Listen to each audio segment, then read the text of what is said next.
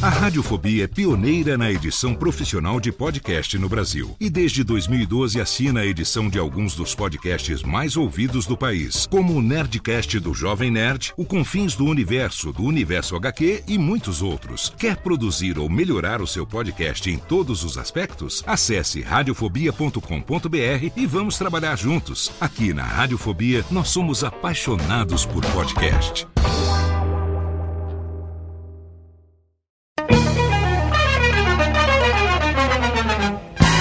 Começa agora, Radiofobia Classics. Radiofobia Classics.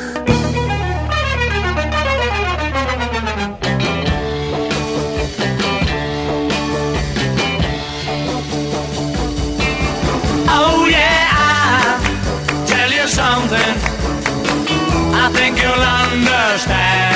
Saudações ouvinte do Radiofobia, eu sou Léo Lopes e é com orgulho que trago para você nesse mês de outubro de 2017 a edição de número 50 do nosso podcast musical, o Radiofobia Classics, mensalmente no ar pela Radiofobia Podcast Network. E nesse programa especial de número 50 não poderia ser diferente. Eu trouxe uma das bandas mais pedidas da história do Radiofobia Classics e é claro, a banda mais bem sucedida da história da música do mundo em todos os tempos. A gente tá falando do quarteto de Liverpool, os Beatles. Sim, para você que pediu, para você que esperou tanto, eu tava aguardando para fazer o Radiofobia Classics dos Beatles numa edição especialíssima. E no programa de hoje eu não contei com a colaboração de ninguém para fazer a pauta, não. Eu fiz a pesquisa toda sozinho e hoje você vai ouvir a biografia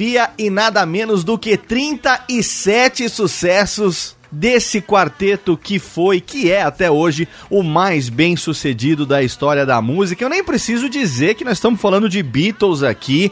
É claro que muita coisa da biografia deles não será dita. É claro que não dá para tocar todos os grandes e maiores sucessos. A primeira versão dessa pauta que eu fiz tinha nada menos do que 45 páginas e impossibilitaria totalmente a produção de um programa. E aí eu dei uma enxugada dei uma resumida e cheguei com muito sacrifício numa pauta com 20 páginas e 34 músicas. Então se prepara para um programa enorme, mais um programa especial que eu fiz para você com todo carinho para honrar os fãs dos Beatles Brasil afora e de outros países também que falam português e ouvem o Radiofobia Classic. Se você quiser, você pode me ajudar nos programas futuros mandando a sua sugestão de pauta ou então entrando no post de qualquer episódio do Radiofobia Classics no nosso site radiofobia.com.br barra podcast.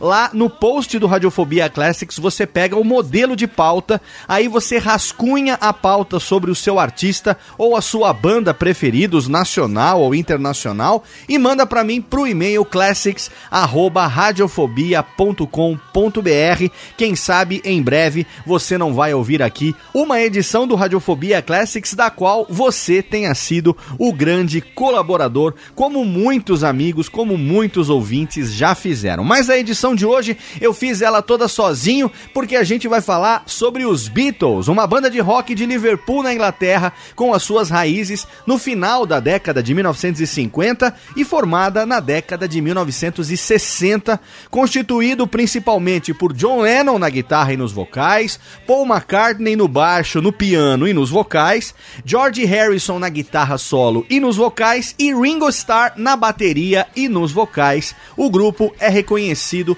por ter liderado a invasão britânica nos Estados Unidos no início dos anos de 1960. Embora inicialmente o estilo musical dos Beatles tenha sido influenciado pelo rock and roll e pelo skiffle dos anos de 1950, a banda explorou durante a sua carreira gêneros que vão de rock melódico até rock psicodélico. Os garotos de Liverpool, também conhecidos como Fab Four, o quarteto fabuloso, como eram chamados, obtiveram fama, popularidade e notoriedade até hoje inéditas para uma banda musical e se tornaram a banda de maior sucesso e com certeza de maior influência do século XX. A sua crescente popularidade, que a imprensa britânica chamava de Beatlemania, fez com que eles crescessem em sofisticação. Os Beatles vieram a ser percebidos como a encarnação de ideais progressistas e a sua influência se estendeu até as revoluções sociais e culturais da década de 1960. As suas vestimentas, os cortes de cabelo, a sua crescente consciência social influenciaram a forma de ser dos jovens daquela geração.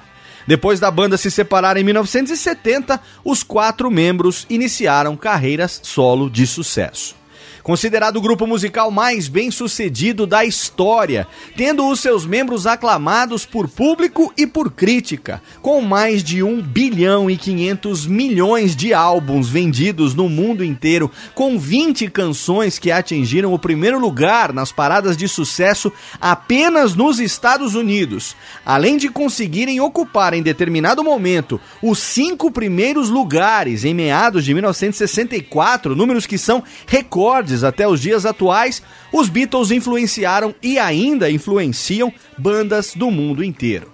Pela inventiva criatividade, pela originalidade das suas canções, John Lennon e Paul McCartney criaram a mais celebrada e famosa dupla musical de todo o planeta. Os Beatles incluíram na sua carreira feitos que influenciaram todas as gerações seguintes. Eles foram os precursores da música indiana no pop rock ocidental, foram a primeira banda a fazer vídeos musicais das suas canções. O álbum Sgt. Pepper's Lonely Hearts Club Band foi o primeiro do mundo a conter um encarte com fotos e letras das suas canções. No ano de 2003, a revista Rolling Stone americana classificou Sgt. Peppers como o melhor álbum de todos os tempos e em 2004 incluiu os Beatles em primeiro lugar na lista dos 100 maiores artistas de todos os tempos. De acordo com essa mesma revista, a música inovadora e o impacto cultural dos Beatles ajudaram a definir a década de 1960 e a sua influência cultural e pop ainda continua viva e intensa nos dias de hoje, tanto que eles foram escolhidos para serem homenageados aqui na edição especial de número 50 do nosso podcast musical do Radiofobia Classics e a gente abre, é claro, com aquela que mais vendeu no Reino Unido até hoje, entre todas as suas composições, aquela que é considerada a precursora da Beatlemania, porque nela surgiu os gritos de yeah, yeah, yeah. A gente abre o programa de hoje com She Loves You. É dia de Beatles aqui no Radiofobia Classics. Radiofobia Classics. One, two.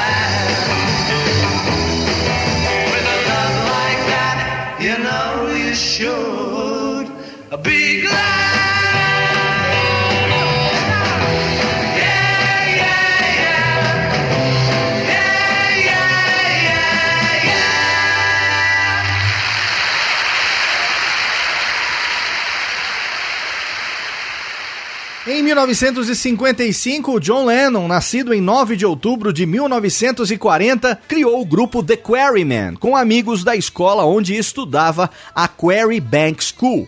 No começo, a banda tocava skiffle, que é um tipo de música que usava improvisações como bateria com panelas e baixos feitos com cabos de vassoura. Logo, a banda abandonaria o skiffle para se dedicar ao rock and roll, o ritmo que estava começando a fazer sucesso entre os jovens ingleses. Em julho de 1957, Paul McCartney, nascido em 18 de junho de 1942, foi a um dos shows dos Quarrymen e acabou sendo apresentado a John, que o convidou para se juntar à banda depois do Paul ter demonstrado para todos a sua habilidade tocando a música 20 Flight Rock.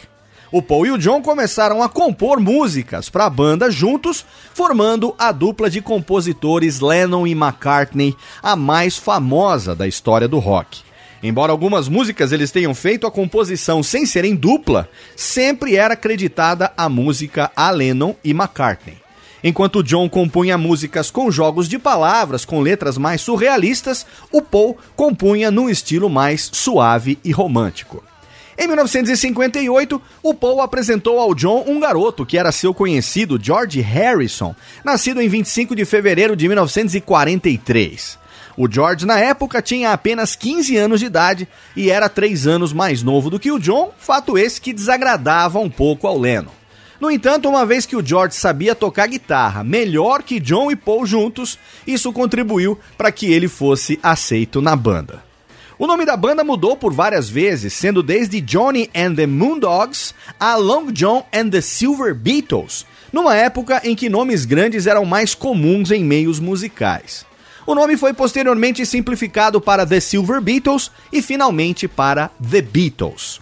Esse nome foi inspirado na banda The Crickets, os Grilos, de Buddy Holly, sendo Beatles com A ao invés de dois S, um trocadilho de Beatles, besouros, com beat, que significa batida. Então nós temos aí The Beatles. Mas a versão certa do nome foi explicada certa vez pelo John Lennon, que disse o seguinte: Eu sonhei com um homem numa torta flamejante, dizendo: Vocês são Beatles com A uma viagem, né? Mas não foi só o nome da banda que mudou constantemente naquela época. Vários integrantes entravam e saíam dos Beatles e somente John, Paul e George eram os integrantes fixos. Como John, Paul e George tocavam guitarra, a banda necessitava de um baixista para dar ritmo às suas músicas. Foi então que, em 1960, o John, com 20 anos de idade, estava estudando na Art College e convenceu um amigo da escola a comprar um contrabaixo e juntar-se à banda. O amigo era Stuart Sutcliffe ou simplesmente Stu. Ele não sabia tocar baixo muito bem, sendo que o seu maior interesse era por pintura, mas ele entrou para a banda por ser amigo do John. Naquela época, os Beatles não tinham um baterista fixo e, portanto, vários bateristas tocavam para eles apenas em determinadas ocasiões. Ao tocarem num pub de Liverpool chamado Jacarandá, um baterista, Pete Best, começou então a acompanhá-los com mais frequência porque o Pete era filho da dona do pub. Quando os Beatles receberam um convite para tocar em clubes noturnos da cidade de Hamburgo, na Alemanha, eles convidaram Pete Best para acompanhá-los na bateria e assim Pete acabou ficando como baterista fixo da banda. Os Beatles foram duas vezes a Hamburgo. Na primeira viagem, em 1960, alguns fatores acabaram prejudicando o grupo. O George acabou sendo deportado por ser menor de idade, depois o Pete e o Paul também foram deportados por provocar um pequeno incêndio no local onde estavam hospedados.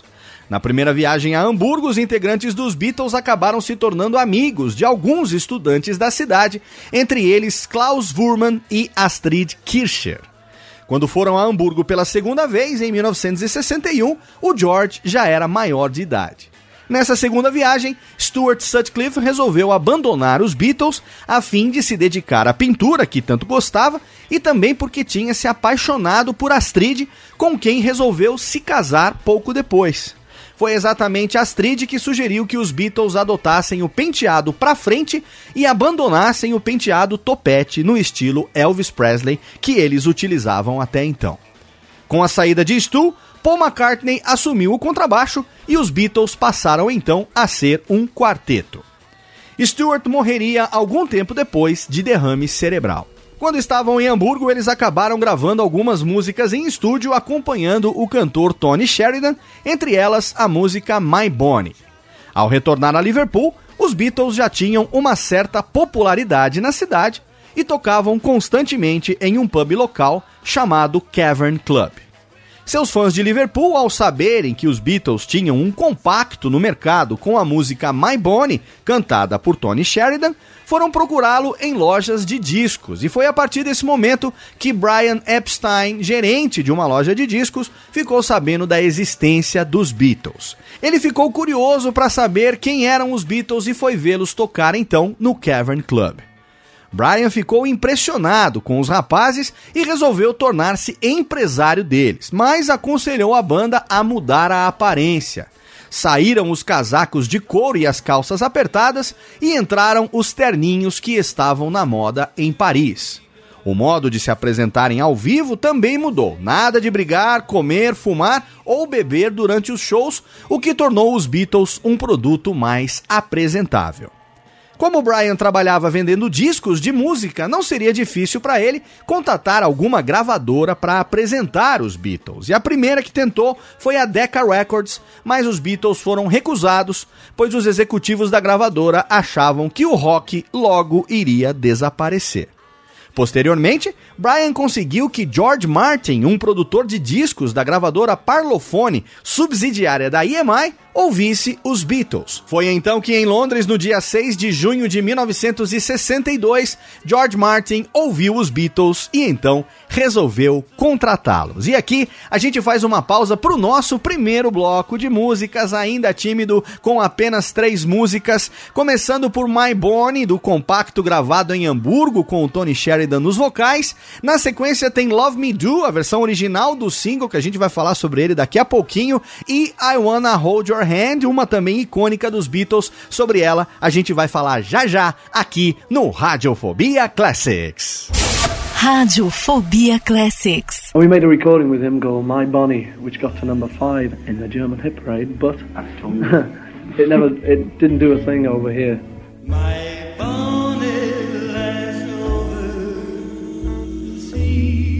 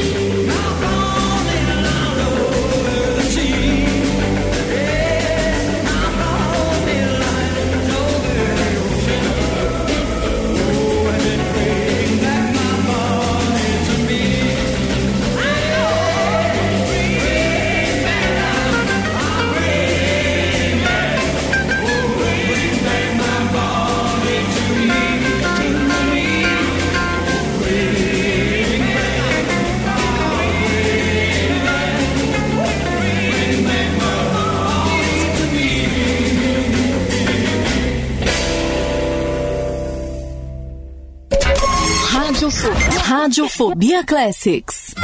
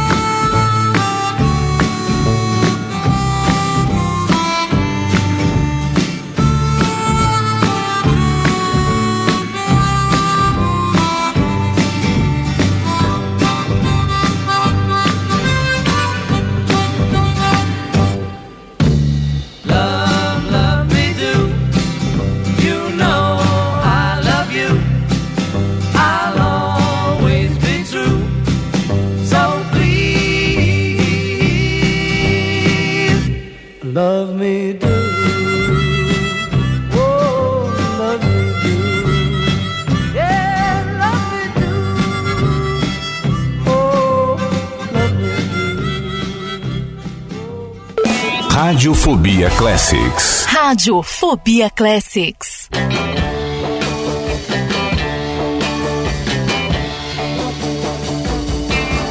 Oh yeah, I'll tell you something.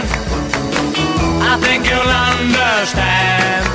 And I say that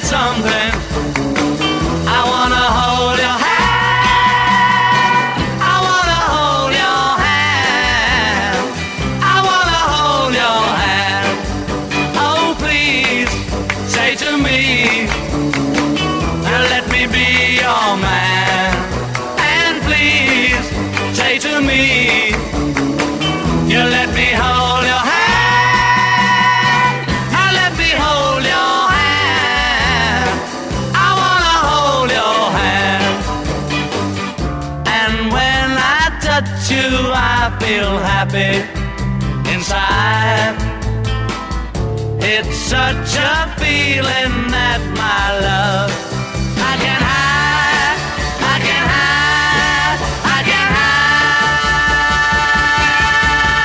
Yeah, you got that something. I think you'll understand.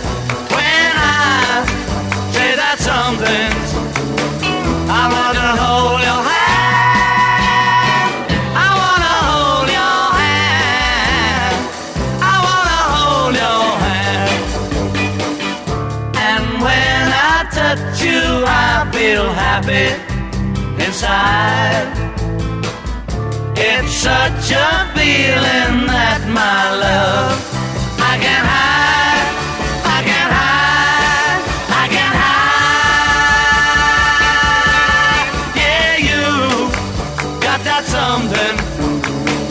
I think you understand. When I feel that something, I wanna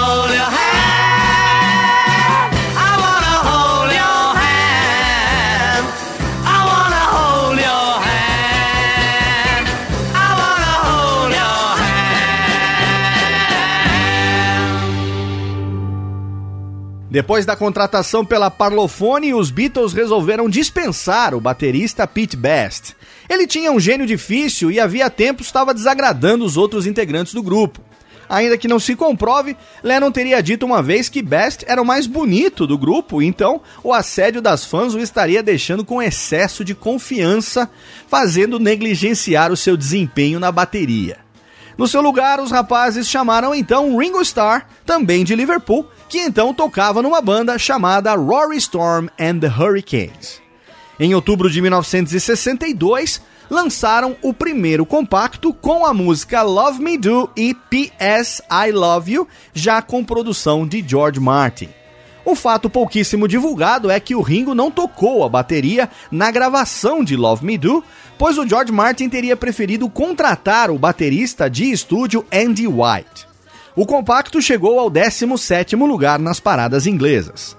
A música Please Please Me, lançada em compacto em novembro de 1962, atingiu o primeiro lugar das paradas inglesas no ano de 1963 e foi a primeira de uma série de 27 canções a alcançar tal façanha durante os 10 anos da curtíssima existência da banda. Logo eles começaram a gravar o seu primeiro álbum, também intitulado Please Please Me. O álbum foi gravado em três dias e possuía não somente composições de Lennon e McCartney, mas também de outros compositores admirados pelos Beatles na época. Em abril do mesmo ano, atingiram novamente o primeiro lugar com a música From Me to You. Em outubro, fizeram a primeira turnê num país europeu após os primeiros sucessos, apresentando-se na Suécia, onde puderam observar a mesma histeria que estava sendo causada na Inglaterra. Em novembro, se apresentaram no show Royal Variety Performance, na presença da Rainha da Inglaterra, e gravaram o seu segundo álbum, With the Beatles. Além do álbum With the Beatles, em 1963, eles lançaram alguns compactos de sucesso que traziam músicas que não estavam presentes em seus álbuns, entre elas She Loves You, de agosto de 1963, que nós tocamos lá no comecinho do programa, e I Wanna Hold Your Hand, de novembro de 63, que foi a última do nosso primeiro bloco musical. Embora tivessem feito sucesso rapidamente na Inglaterra e sido igualmente bem-sucedidos em alguns países europeus, os Beatles ainda não tinham conquistado o mercado norte-americano. Com essa conquista em mente, Brian Epstein procurou o presidente da gravadora Capitol para lançar um compacto com a música I Wanna Hold Your Hand nos Estados Unidos e conseguiu firmar um contrato com o popular apresentador de televisão Ed Sullivan para que os Beatles fossem aos Estados Unidos e se apresentassem em seu programa de variedades. Antes da Capitol, algumas gravadoras já haviam lançado discos dos Beatles nos Estados Unidos, como a VJ e a Swam, mas nenhum sucesso tinha sido obtido. Embora não houvesse grandes expectativas pela Capitol em relação aos Beatles, o canal de televisão americano CBS apresentou um pequeno documentário sobre o sucesso que os Beatles estavam causando na Europa os Beatles acabaram alcançando o primeiro lugar nas paradas americanas com I Wanna Hold Your Hand no ano de 1964. Quando os Beatles desembarcaram pela primeira vez nos Estados Unidos, uma multidão de fãs foi aguardá-los no aeroporto JFK em Nova York no dia 7 de fevereiro de 1964. Depois de Nova York, os Beatles acabaram conquistando o país inteiro. Na sua primeira viagem aos Estados Unidos, eles se apresentaram por três vezes no programa de variedades do Ed Sullivan, da rede de televisão CBS, e bateram recorde de audiência numa transmissão ao vivo da sua primeira apresentação, com aproximadamente 73 milhões de espectadores no dia 9 de fevereiro. De volta à Inglaterra, os Beatles fizeram um filme de longa-metragem dirigido por Richard Lester, A Hard Day's Night, que por curiosidade foi lançado aqui no Brasil com o título de Os Reis do Iê, Iê, Iê e em Portugal como Os Quatro Cabeleiras do Após-Calipso. Exatamente, esse é o título de A Hard Day's Night em Portugal lançaram um álbum com o mesmo nome do filme, o qual pela primeira vez continha apenas músicas compostas pela dupla Lennon e McCartney. A história era focada na bitomania, sem chegar a ser, no entanto, um documentário.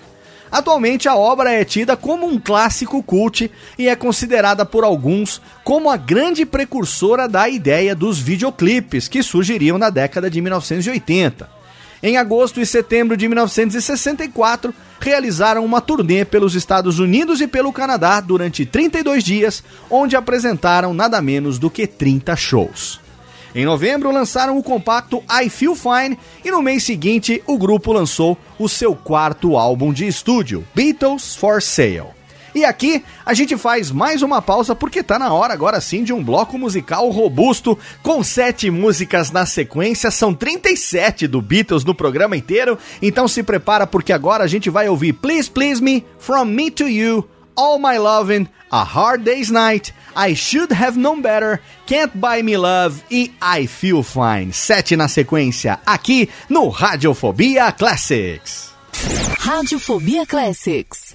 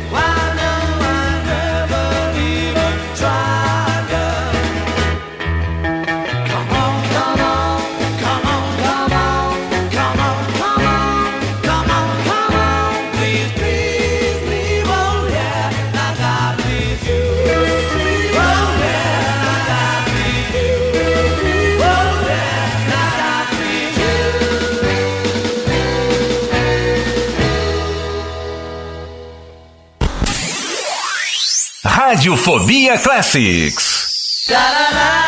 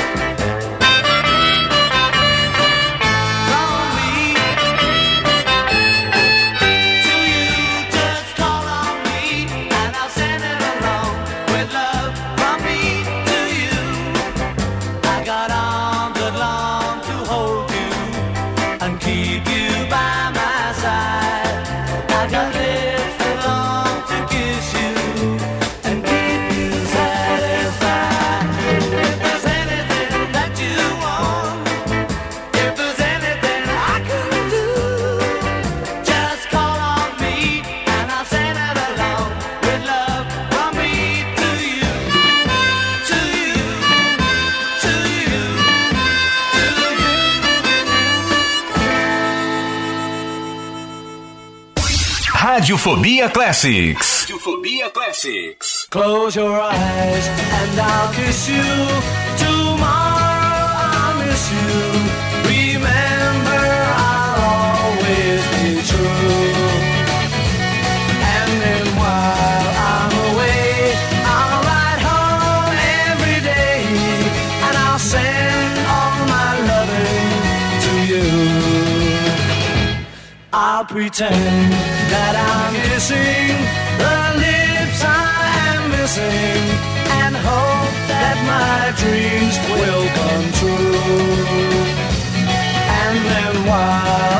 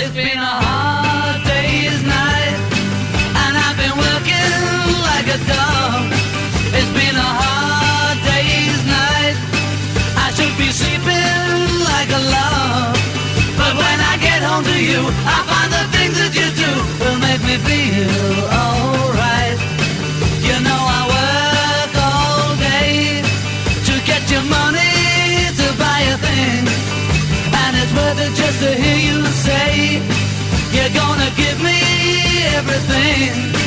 So why on earth should I moan? Cause when I get you alone.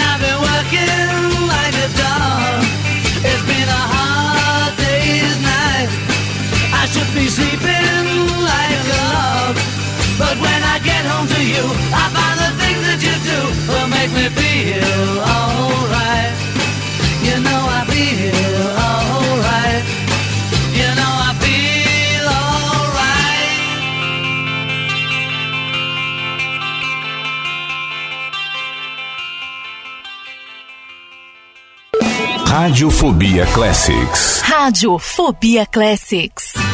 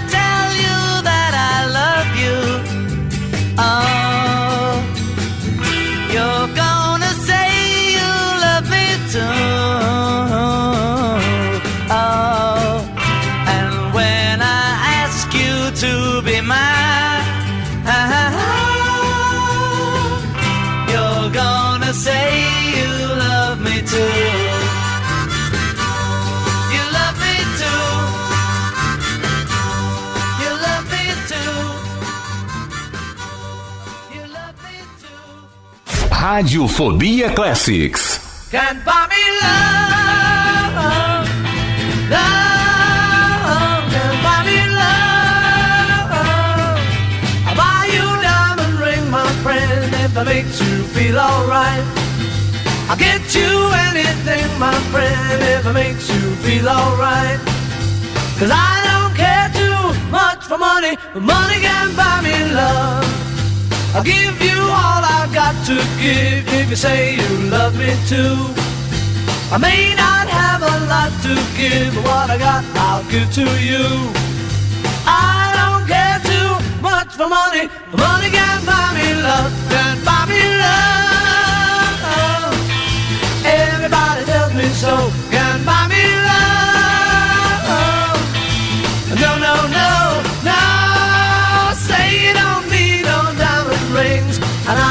satisfied. Tell me that you want the kind of things the money just can't buy. I don't care too much for money. Money can buy me love.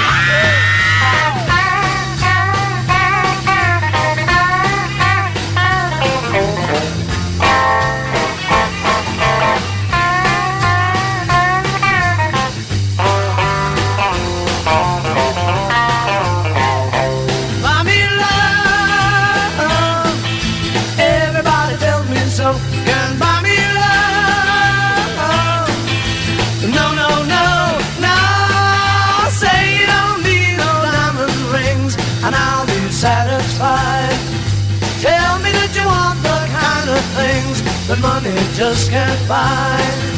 I don't care too much for money. Money can buy me love. Buy me love. Love. Buy me love.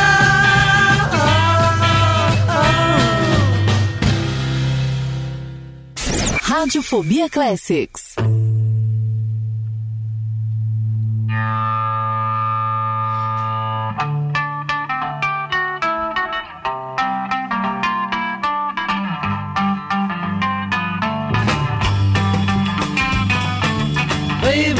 Good to me, you know she's happy as can be, you know she said so.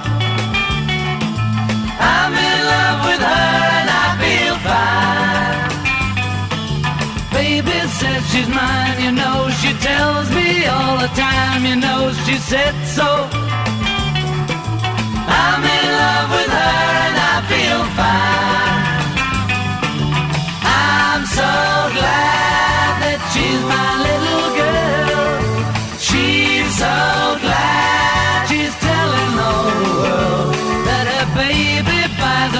You know. He buys her diamond rings, you know she said so. She's in love with me and I feel fine.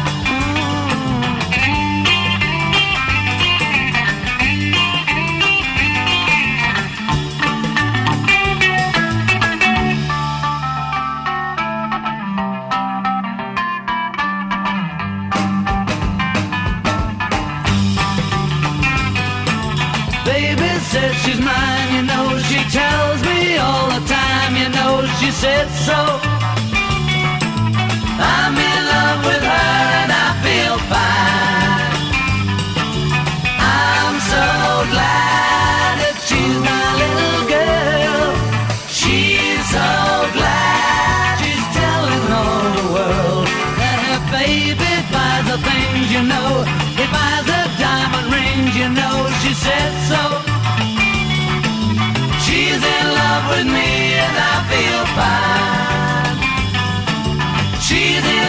With me and I feel fine.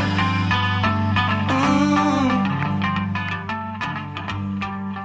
No ano de 1965, os Beatles foram condecorados pela rainha da Inglaterra com MBE, Member of the Order of the British Empire, ou membro da Ordem do Império Britânico, pela sua contribuição à música britânica. Inclusive, na ocasião, vários ex-combatentes de guerra, também já condecorados, acabaram devolvendo as suas MBEs em protesto. No dia 15 de agosto de 1965, os Beatles se apresentaram no Shea Stadium, um estádio de beisebol na cidade de Nova York, para aproximadamente 56 mil fãs, que na época foi um recorde de público. Esse show foi o primeiro show na história do rock a ser realizado em um estádio. No mesmo ano, ao visitar um amigo que era dentista em Londres, John e George usaram a droga LSD pela primeira vez oferecida sem o conhecimento deles em uma xícara de café. No mesmo ano, eles gravaram o seu segundo filme, Help, e lançaram um álbum com o mesmo nome. O LP foi um sucesso principalmente pelas músicas Help, Yesterday, que foi composta por Paul McCartney. Muita gente acha que é composição do John Lennon, mas não, é composição do Paul McCartney. Ele tinha sonhado com a melodia da música e depois ele compôs a letra. Ticket to Ride e também You've Got to Hide Your Love Away. O filme, também dirigido por Richard Lester, tinha uma história ao estilo dos filmes de James Bond, sendo gravado nas Bahamas e também na Áustria. Houveram cenas nas Bahamas e com esquis que os integrantes da banda pediram para incluir porque nunca haviam estado nas Bahamas e nem andado de esqui antes. Na época das gravações de Help, eles fumavam maconha até no café da manhã, e a cena do Palácio de Buckingham demorou dias para ser filmada, porque os Beatles sempre chegavam doidões às gravações e esqueciam totalmente as falas do script. Mas foi com o lançamento do álbum Rubber Soul, também em 1965, que a banda conquistou a confiança que precisava para, com uma maior liberdade em estúdio, explorar ao máximo a sua musicalidade. Rubber Soul foi muito bem aceito pelos críticos e a banda introduziu instrumentos que não eram normalmente utilizados em discos de música pop. O sitar indiano apareceu pela primeira vez em Norwegian Wood, uma ideia que partiu do George Harrison, que andava encantado com a música indiana. Utilizaram também um órgão Mellotron em algumas músicas. Rubber Soul fez muito sucesso com as músicas Michelle, Nowhere Man, Drive My Car, In My Life, além, é claro, de Norwegian Wood.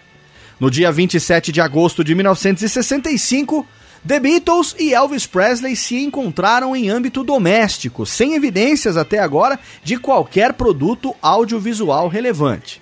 A única imagem alusiva ao encontro do Elvis e dos Beatles é uma foto em que o John Lennon aparece saindo da casa do Elvis. Em 1966, em uma entrevista, John Lennon declarou que os Beatles eram mais populares que Jesus Cristo e que o cristianismo estava desaparecendo.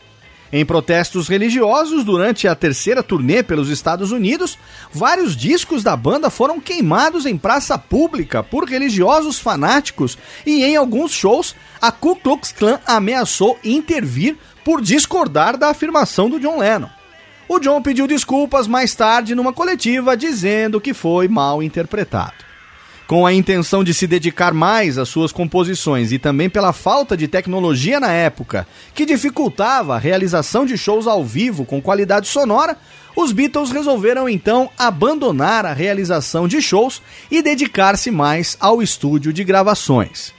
Os críticos acharam que isso seria o fim da banda e Brian Epstein declarou posteriormente: O que será de um empresário de uma banda de rock que não se apresenta ao vivo? Com isso, a banda realizou o último show em Candlestick Park, em São Francisco, nos Estados Unidos, no dia 29 de agosto de 1966. E aqui a gente faz uma pausa para ouvir mais um bloco de sete músicas na sequência. A gente tem Help, Yesterday, Ticket to Ride, Norwegian Wood, Michelle, Drive My Car e In My Life. É dia de Beatles aqui no Radiofobia Classics. Radiofobia Classics. I need somebody. Help, not just anybody. Help, you know I need someone. Help. When I was younger, so much younger than today. I never, needed anybody's help in any way. Now, but now these days are gone, I'm not so self-assured. Now I find I've changed my mind and open up the doors.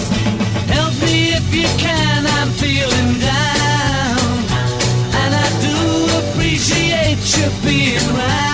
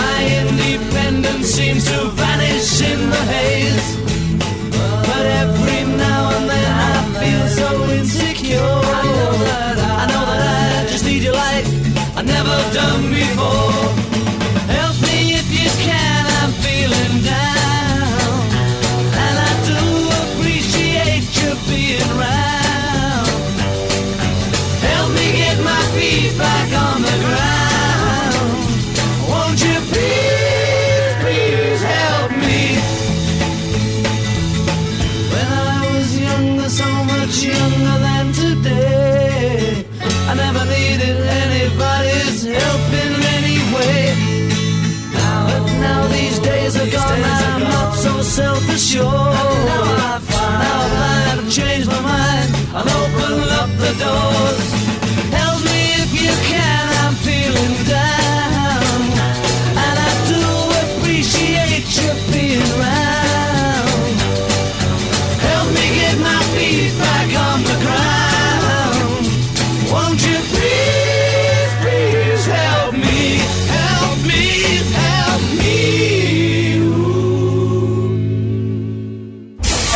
Radiofobia Classics. Yesterday, all my troubles seemed so far away. Now it looks as though they're here to stay. Oh, I believe in yesterday. Suddenly, I'm not half the man I used to be. There's a shadow hanging over me. Oh, yesterday came suddenly. Why she had to go, I don't know. She wouldn't say. I said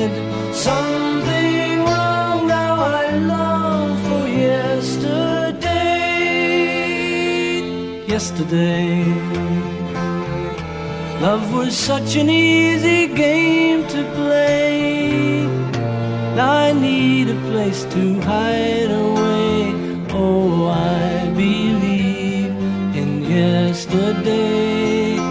Why she had to go, I don't know. She wouldn't say. I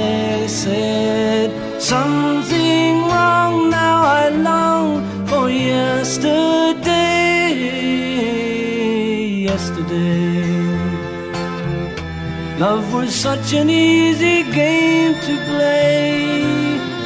Now I need a place to hide away. Oh, I believe in yesterday.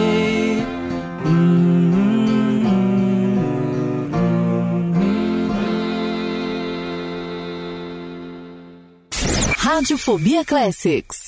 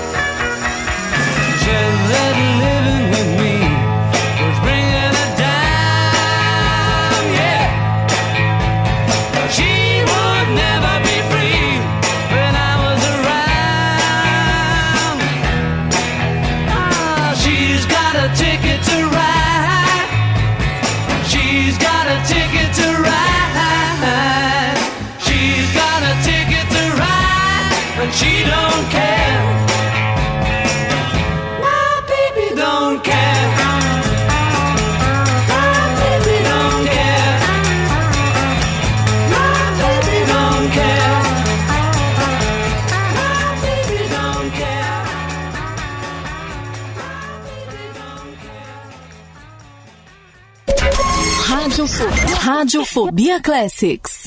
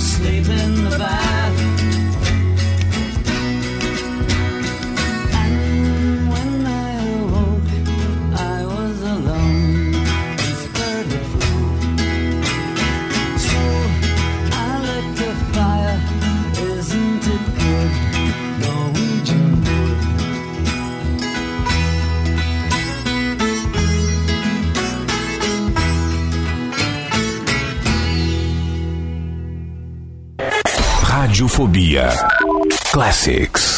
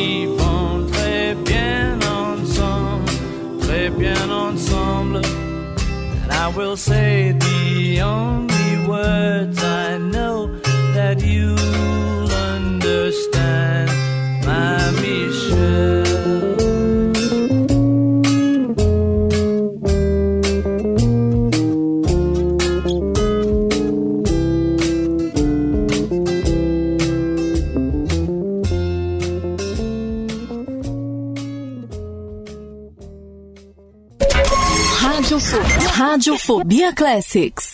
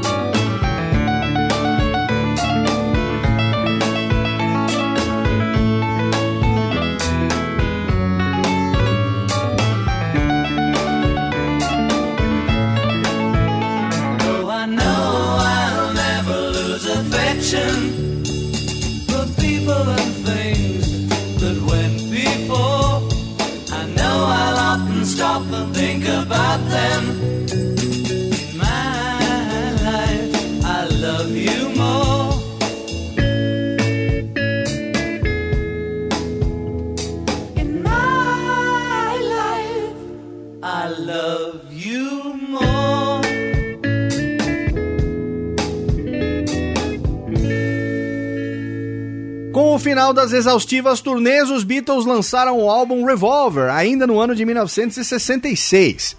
George compôs três músicas para esse álbum, as outras composições eram todas de Lennon e McCartney. Revolver foi considerado inovador, assim como o álbum antecessor Rubber Soul. Novos instrumentos e novas técnicas de gravação foram utilizados. A participação de George Martin como produtor dos Beatles tornou-se cada vez mais importante. Ele fazia arranjos para as novas músicas e a sua formação clássica foi aproveitada em algumas canções. Revolver trouxe sucessos como Eleanor Rigby e Yellow Submarine. Em 1967, os Beatles lançaram um compacto com as músicas Strawberry Fields Forever e Penny Lane, uma amostra do que estaria por vir. O álbum Sgt. Pepper's Lonely Hearts Club Band foi lançado após o compacto e é considerado por muitos como o melhor álbum de rock de todos os tempos.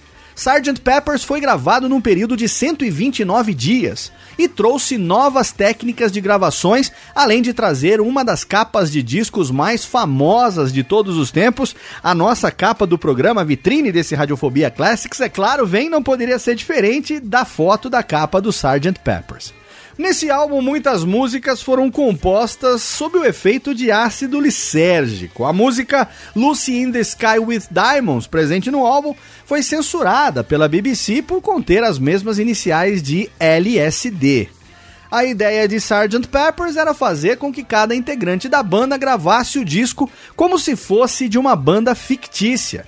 Sendo assim, o disco começa com a música Sgt. Peppers, introduzindo uma nova banda e logo após é apresentado ao público Billy Shears, que canta a música With a Little Help from My Friends. Na verdade, esse Billy Shears não era ninguém menos do que o próprio Ringo Starr cantando as músicas. Depois das duas primeiras músicas do disco, o conceito da banda imaginária foi abandonado e as músicas em sequência não seguiam o mesmo conceito. A música A Day in the Life, a última do álbum, era uma sequência de duas músicas que foram juntadas pela orquestra presente durante as gravações e acabou se tornando uma música só. Esse disco foi aclamado pela crítica e recebeu o prêmio Grammy de melhor disco do ano. No mesmo ano, eles lançaram um compacto com a música All You Need Is Love, e apareceram tocando a música num programa de televisão na primeira transmissão ao vivo para vários países, sendo vistos por milhares de pessoas. Os Beatles nessa época também começaram a seguir a religião indiana Hare Krishna, influenciados pelo George Harrison, e seguiram para um retiro espiritual com o guru Maharishi Mahesh na Caxemira, na Índia. Foi neste retiro espiritual que eles receberam a notícia da morte do seu empresário, Brian Epstein, em setembro de 1967. Nesse mesmo ano, John Lennon conheceu Yoko Ono e a partir de então, os Beatles ficaram relegados a segundo plano na vida do John. Depois de Sgt. Peppers, os Beatles resolveram fazer um novo filme, só que dessa vez para televisão. Magical Mystery Tour surgiu de uma ideia do Paul McCartney, mas desagradou aos críticos e também aos fãs. Depois da primeira exibição num canal de televisão inglês, houve um cancelamento por parte da emissora para uma segunda exibição. E aqui a gente faz mais uma pausa porque tá na hora de ouvir nada menos do que oito na sequência. No maior bloco musical desse programa, a gente vai ouvir Eleanor Rigby, Yellow Submarine, Penny Lane, Lucy in the Sky with Diamonds, Sgt. Pepper's Lonely Hearts Club Band, With a Little Help from My Friends, A Day in the Life e, é claro, All You Need Is Love. Oito na sequência dos Beatles, aqui na edição especial de número 50 do Radiofobia Classics. Radiofobia Classics. Ah,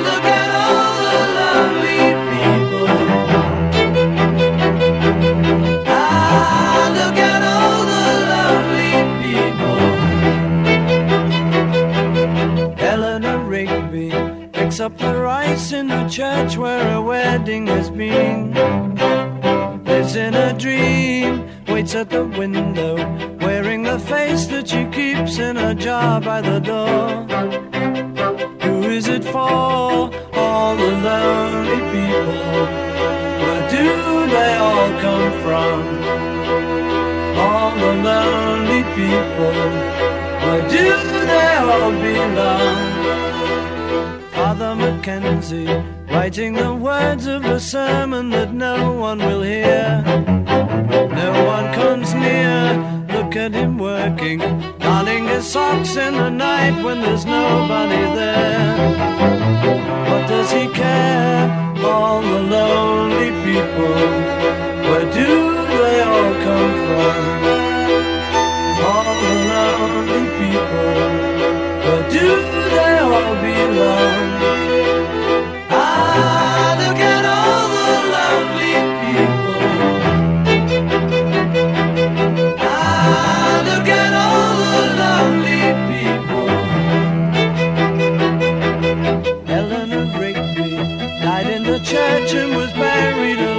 Along with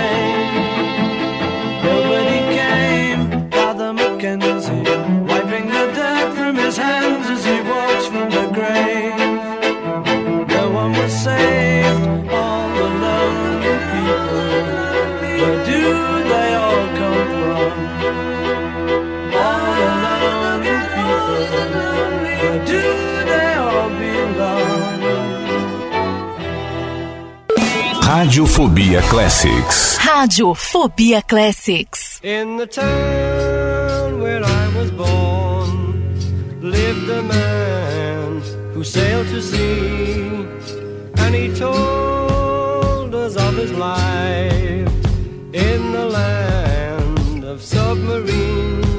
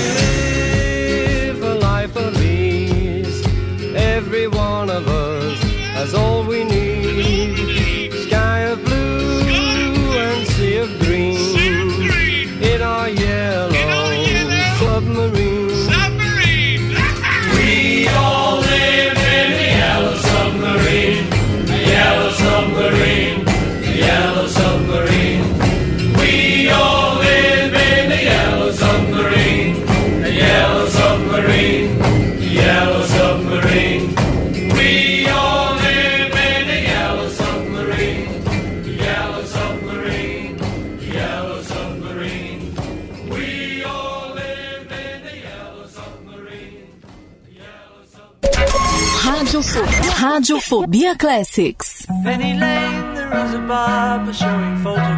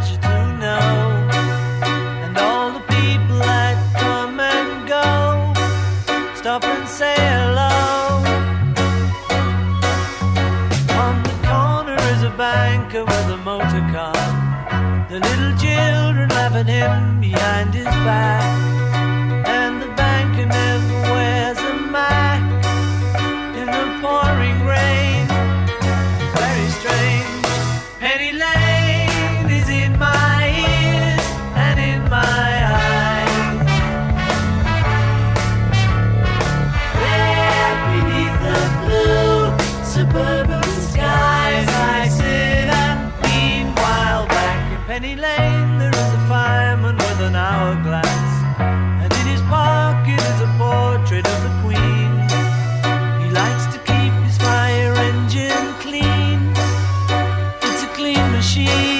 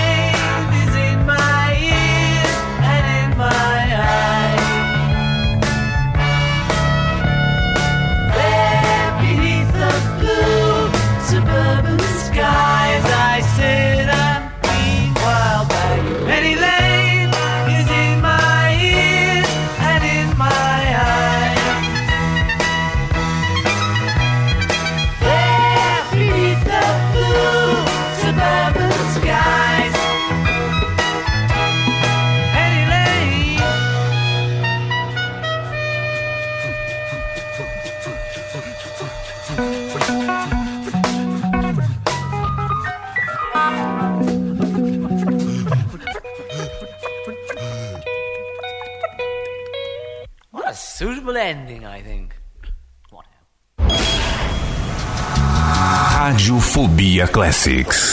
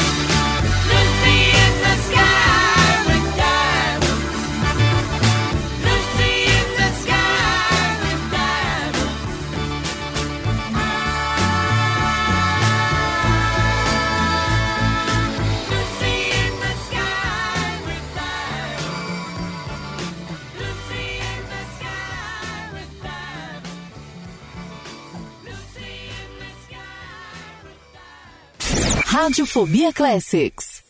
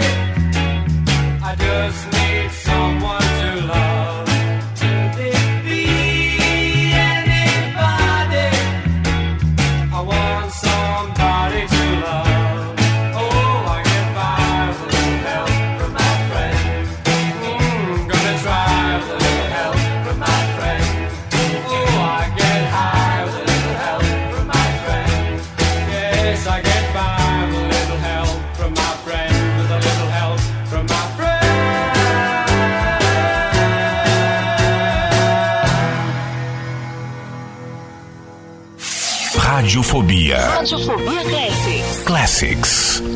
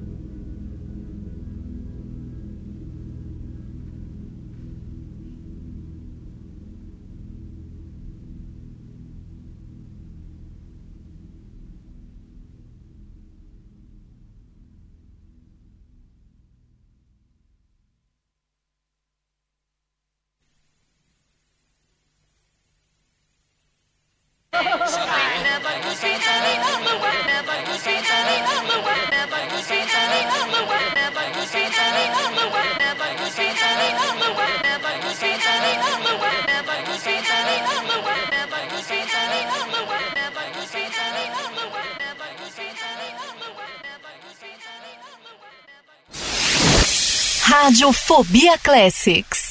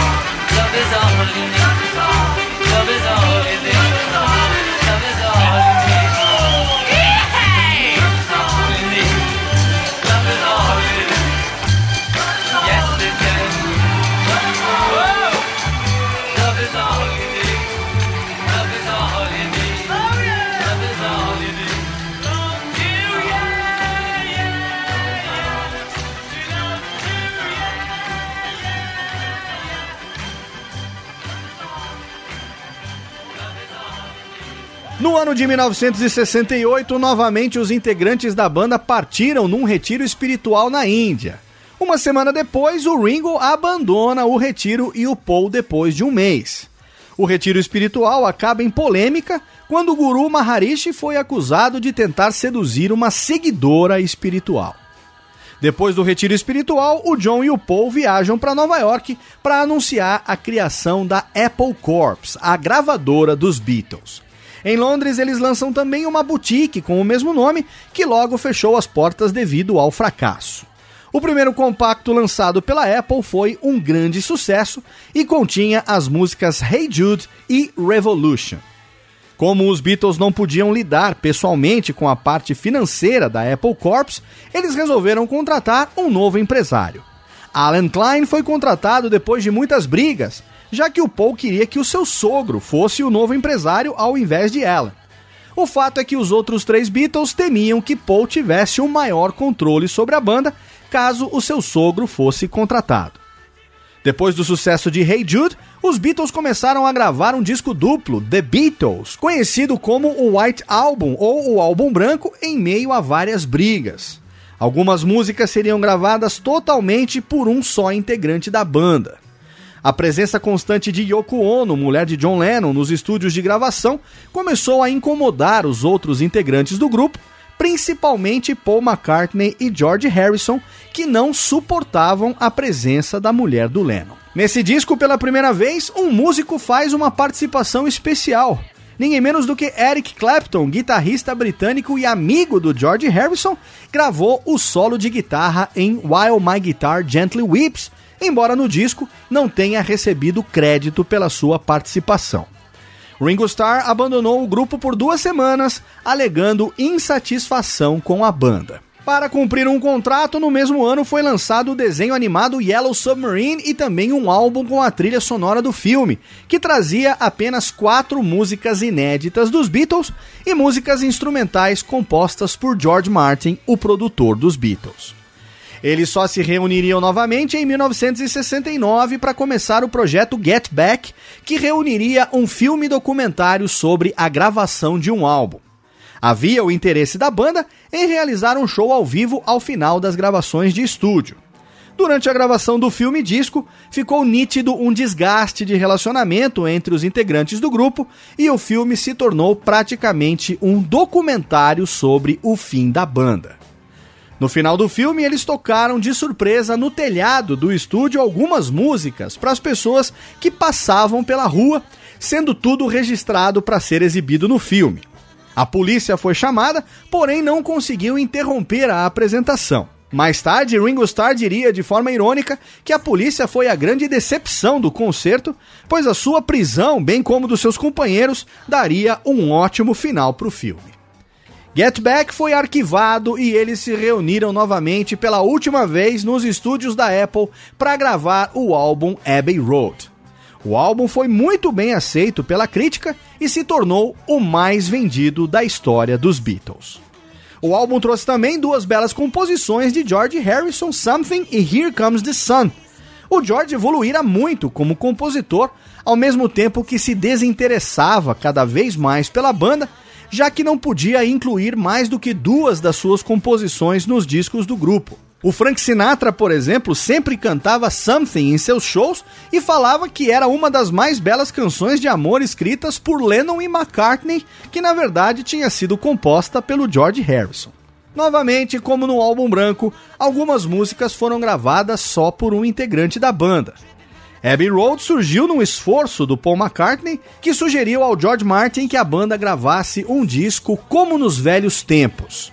O disco traz a famosa capa dos Beatles atravessando a rua, que daria um início a várias teorias sobre a morte de Paul McCartney.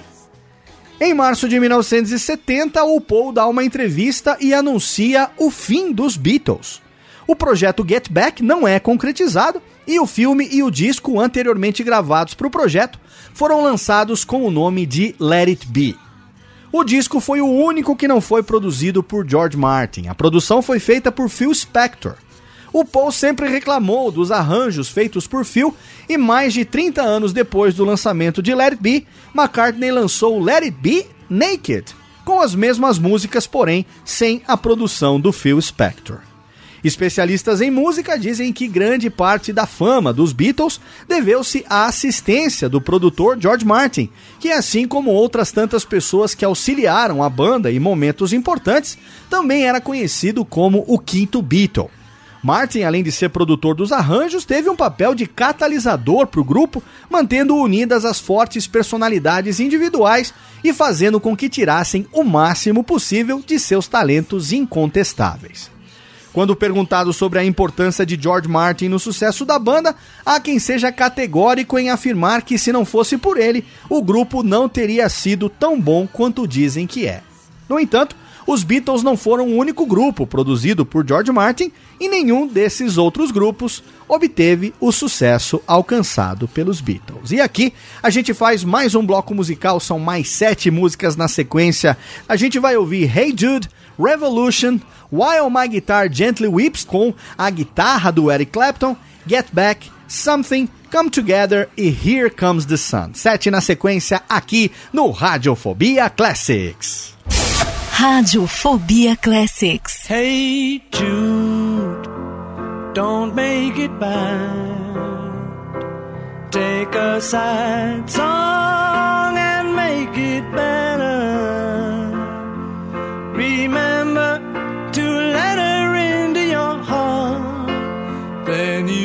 star to make it better.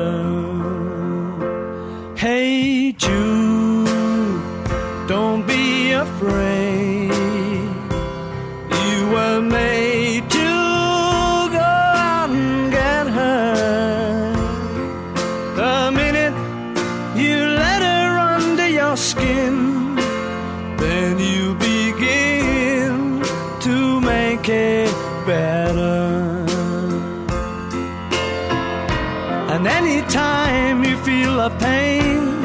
Hey Jude, refrain. Don't carry the world upon your shoulders. For well, you know that it's a fool.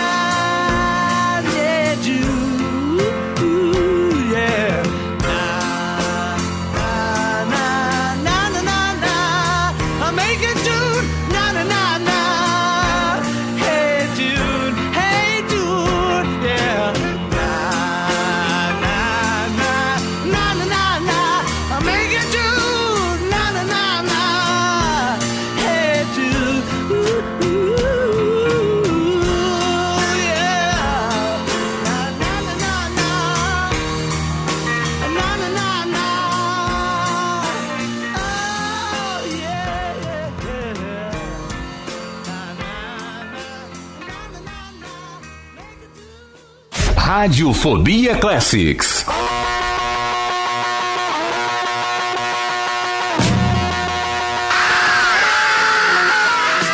Say you want a revolution. Well, you know, we all want to change the world.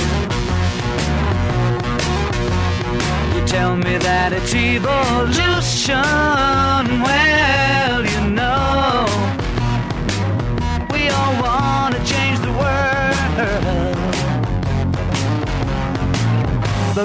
talk about destruction. Don't you know that you can count me out? Don't you know it's gonna be alright? Alright. Alright.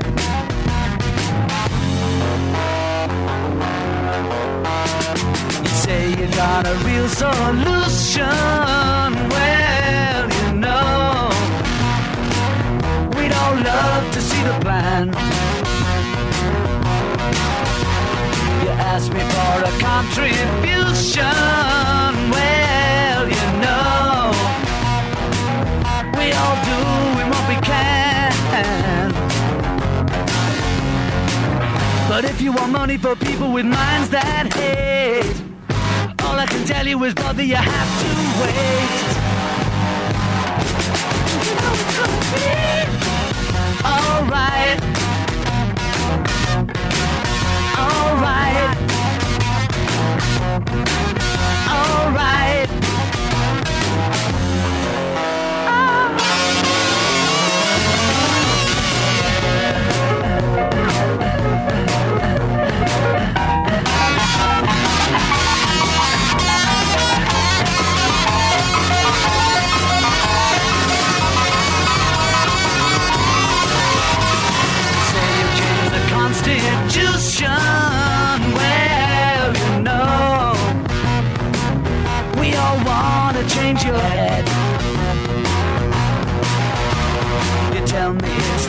Institution.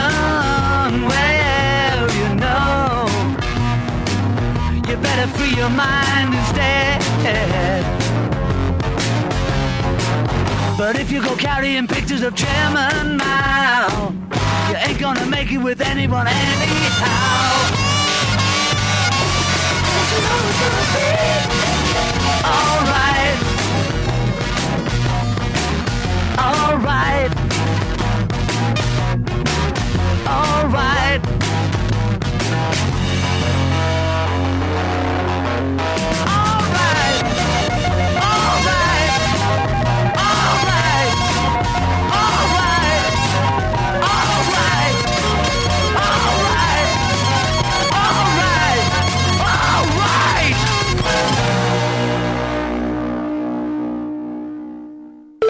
Radiofobia Classics. Radiofobia Classics.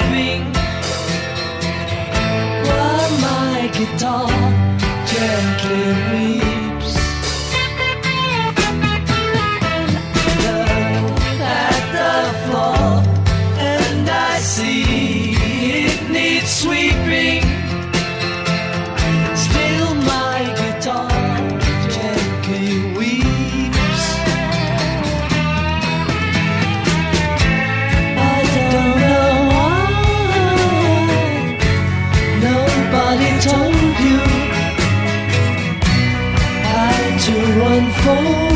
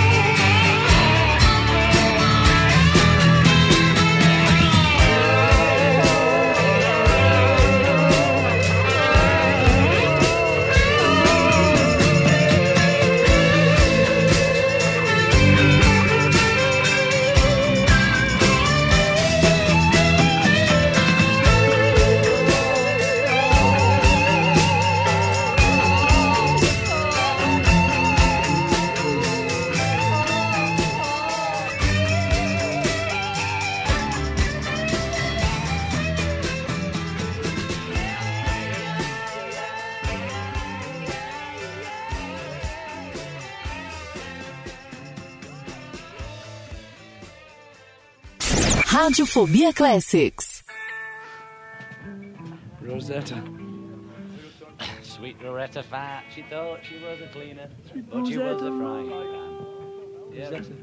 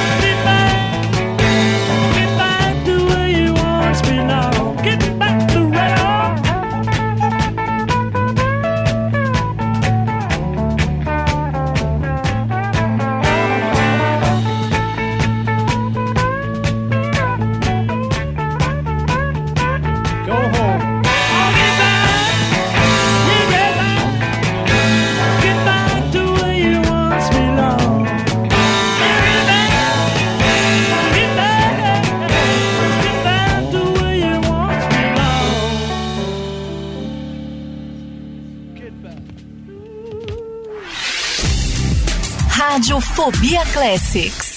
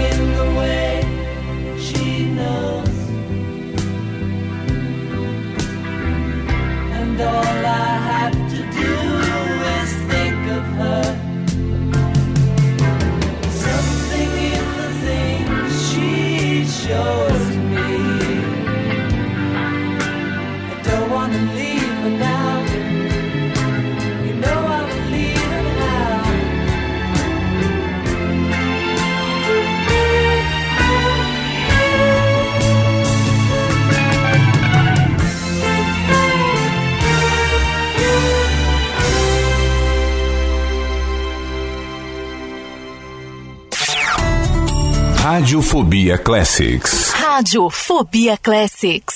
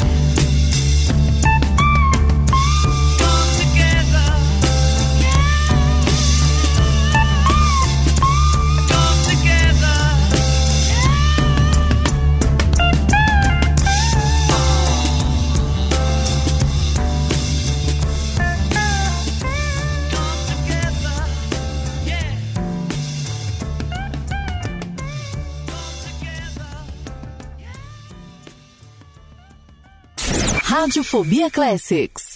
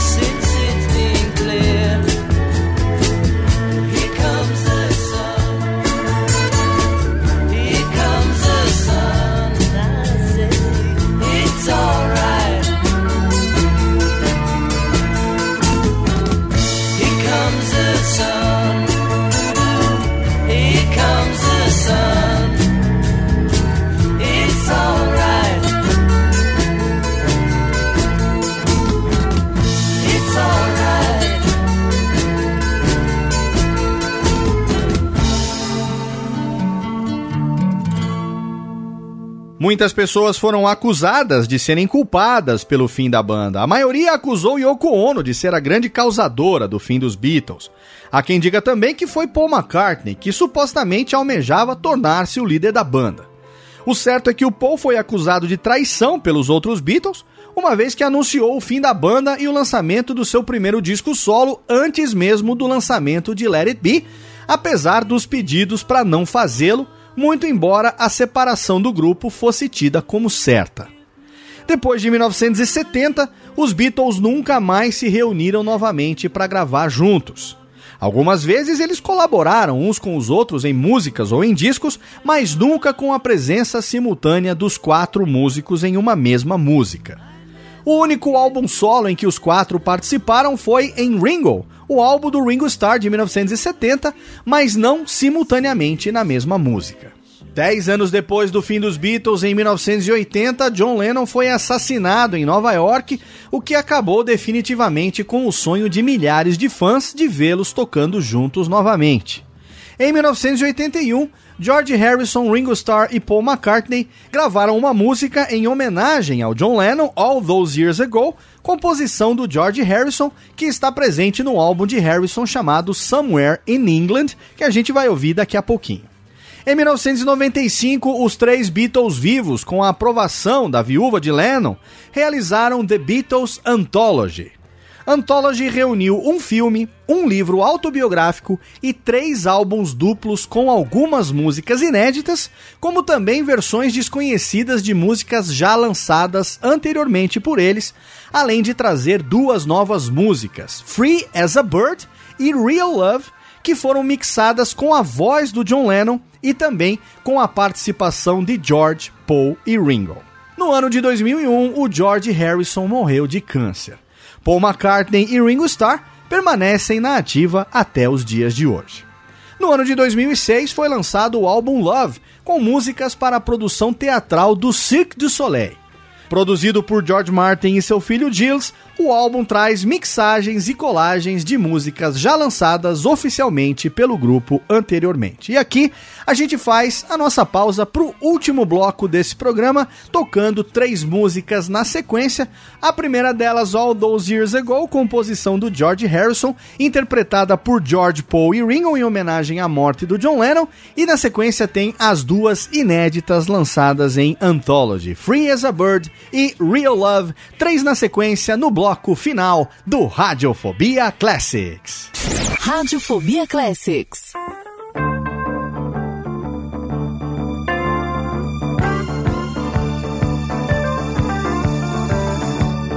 Shouting all about love. Well, they cheated you like a dog,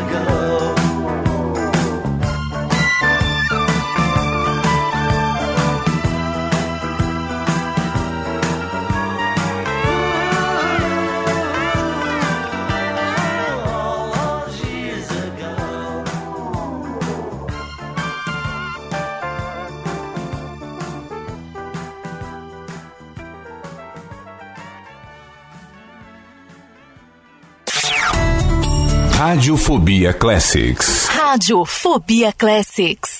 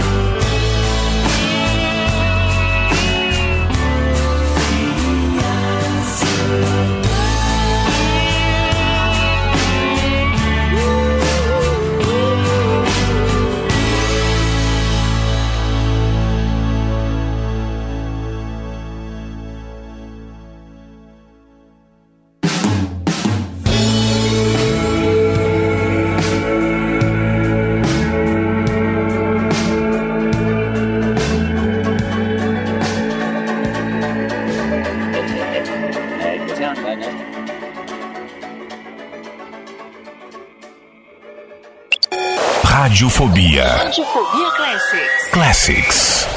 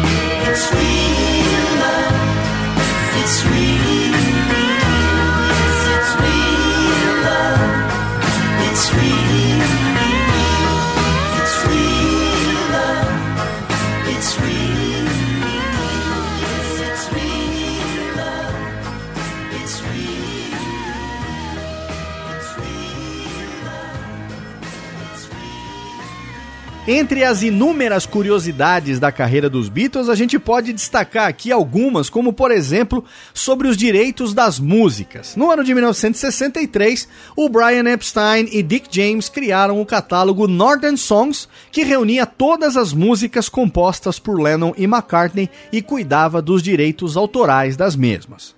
No ano de 1968, o John Lennon e o Paul McCartney tentaram comprar a Northern Songs, mas o Dick James acabou vendendo para ATV, Associated Television britânica. Em 1985, o músico americano Michael Jackson comprou a Northern Songs da ATV pela bagatela de 47 milhões de dólares. A partir de 1995, os direitos autorais da maioria das composições de Lennon e McCartney começaram a ser gerenciados por Michael Jackson e também pela Sony Music. O George Harrison criou a Harry Songs e o Ringo Starr a Starling Musics para gerenciar as suas composições, que sempre estiveram nas suas próprias posses. Outra curiosidade é a lenda sobre a morte de Paul McCartney. Um radialista divulgou em 1969 que o Paul McCartney teria morrido num acidente de carro em 1966 e teria sido substituído por um sósia, provavelmente chamado Billy Shares, depois de achar pistas em capas de discos e também frases de algumas músicas dos Beatles que, segundo ele, provariam a sua morte. Uma curiosidade macabra envolve Charles Manson e seus seguidores que cometeram assassinatos invadindo casas em Los Angeles. A primeira chacina foi na casa da atriz Sharon Tate e a segunda, poucos dias depois, na casa do casal La Bianca. A polícia encontrou nas casas das vítimas nomes de músicas dos Beatles, tais como Helter Skelter, Piggies, Blackbird e Revolution 9, presentes no álbum branco escritas com sangue das vítimas.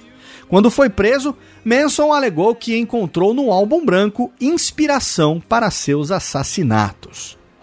Os Beatles tiveram algumas composições suas que foram lançadas por outros músicos e atingiram grande sucesso. I Wanna Be Your Arm com os Rolling Stones, I'll Be On My Way e I'm In Love com o grupo Billy J. Kramer e os Dakotas, Step Inside Love com Tila Black e Word Without Love com Peter and Gordon. Ringo Starr só compôs duas músicas em toda a carreira dos Beatles, Don't Pass Me By e Octopus Garden. Além dessas duas músicas, o Ringo compôs também What Goes On em parceria com Joe e Paul. Uma curiosidade da mídia mundial é que a primeira transmissão mundial via satélite ao vivo foi uma apresentação dos Beatles cantando All You Need Is Love. A aparição no programa do Ed Sullivan, na verdade, não foi a primeira aparição dos Beatles na TV norte-americana. Um videoclipe gravado na Inglaterra tinha sido transmitido no programa de Jack Parr Show no dia 3 de janeiro de 1964, porém foi no show do Ed Sullivan em 9 de fevereiro daquele mesmo ano que ocorreu a primeira aparição ao vivo nos Estados Unidos da América. George Harrison sabia tocar 26 instrumentos, entre os quais se destacam guitarra, banjo, baixo, contrabaixo, harpa, violino, cravo, tambores, órgão, piano, gaita, xilofone, tamborim africano, sitar e tímpano.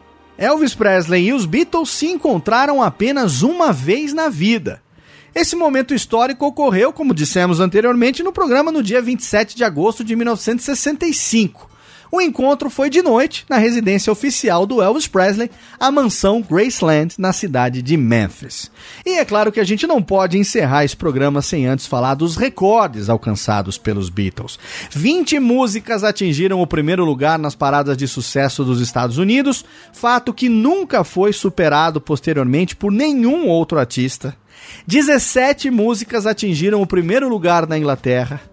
O primeiro lugar em outros países foi alcançado com 12 músicas na Alemanha, 23 músicas na Austrália e 22 músicas no Canadá. Foram os músicos que mais tempo permaneceram no primeiro lugar nas paradas de sucesso americana com seus discos 132 semanas. Eles também repetiram esse recorde por 174 semanas na Inglaterra. Em abril de 1964, os Beatles fizeram o feito inédito de ter cinco músicas nos cinco primeiros lugares nas paradas de sucesso americanas. Em quinto lugar, Please Please Me. Em quarto lugar, I Wanna Hold Your Hand. Em terceiro lugar, She Loves You. Em segundo, Twist and Shout. E em primeiro lugar, Can't Buy Me Love. I Wanna Hold Your Hand foi o compacto mais vendido nos anos de 1960, com aproximadamente 5 milhões de cópias. O disco A Hard Day's Night vendeu um milhão de cópias em apenas quatro dias depois do seu lançamento nos Estados Unidos e se tornou o disco que mais vendeu em menos tempo nos anos de 1960. A música Yesterday foi a música mais regravada por outros artistas na história da música mundial. E para terminar esses recordes, a gravadora oficial dos Beatles na Inglaterra, EMI, estima que os Beatles já tenham vendido em torno de 1 bilhão e 500 milhões de discos no mundo inteiro, entre LPs, singles, cassetes e CDs, dos seus 13 álbuns de estúdio lançados ao longo da carreira e mais todas as compilações lançadas posteriormente. O fato é que os Beatles continuam e continuarão sendo por muito tempo, talvez, a maior influência artística na música mundial. E foram eles, os Beatles, os homenageados na nossa edição especial de 50 episódios do Radiofobia Classics, que deu um trabalhão para fazer essa pauta para resumir. Então você já sabe, não reclame, porque com certeza muitas coisas interessantes ficaram de fora e também, é claro, muitas músicas ficaram de fora, mas eu não deixei essa que talvez você tenha sentido falta ao longo do programa, não deixei ela de fora não. Eu guardei ela para ser a última música, a música de encerramento, pela mensagem que ela traz. É só você ouvir, com certeza você vai entender a razão de eu ter escolhido Let It Be para ser a música que encerra essa edição especial de 50 episódios do Radiofobia Classics. Não se esquece, você pode me ajudar a fazer os próximos programas. É só você mandar o modelo de pauta, sua sugestão para o e-mail classics@radiofobia.com.br. Segue a gente também lá no Twitter @rfobiaclassics e não se esquece de curtir também, é claro, a nossa fanpage Radiofobia Classics no Facebook. Mês que vem eu tô de volta com mais um episódio do Radiofobia Classics eu conto como sempre com o seu download, com a sua audiência. Um abraço e até lá. Radiofobia Classics.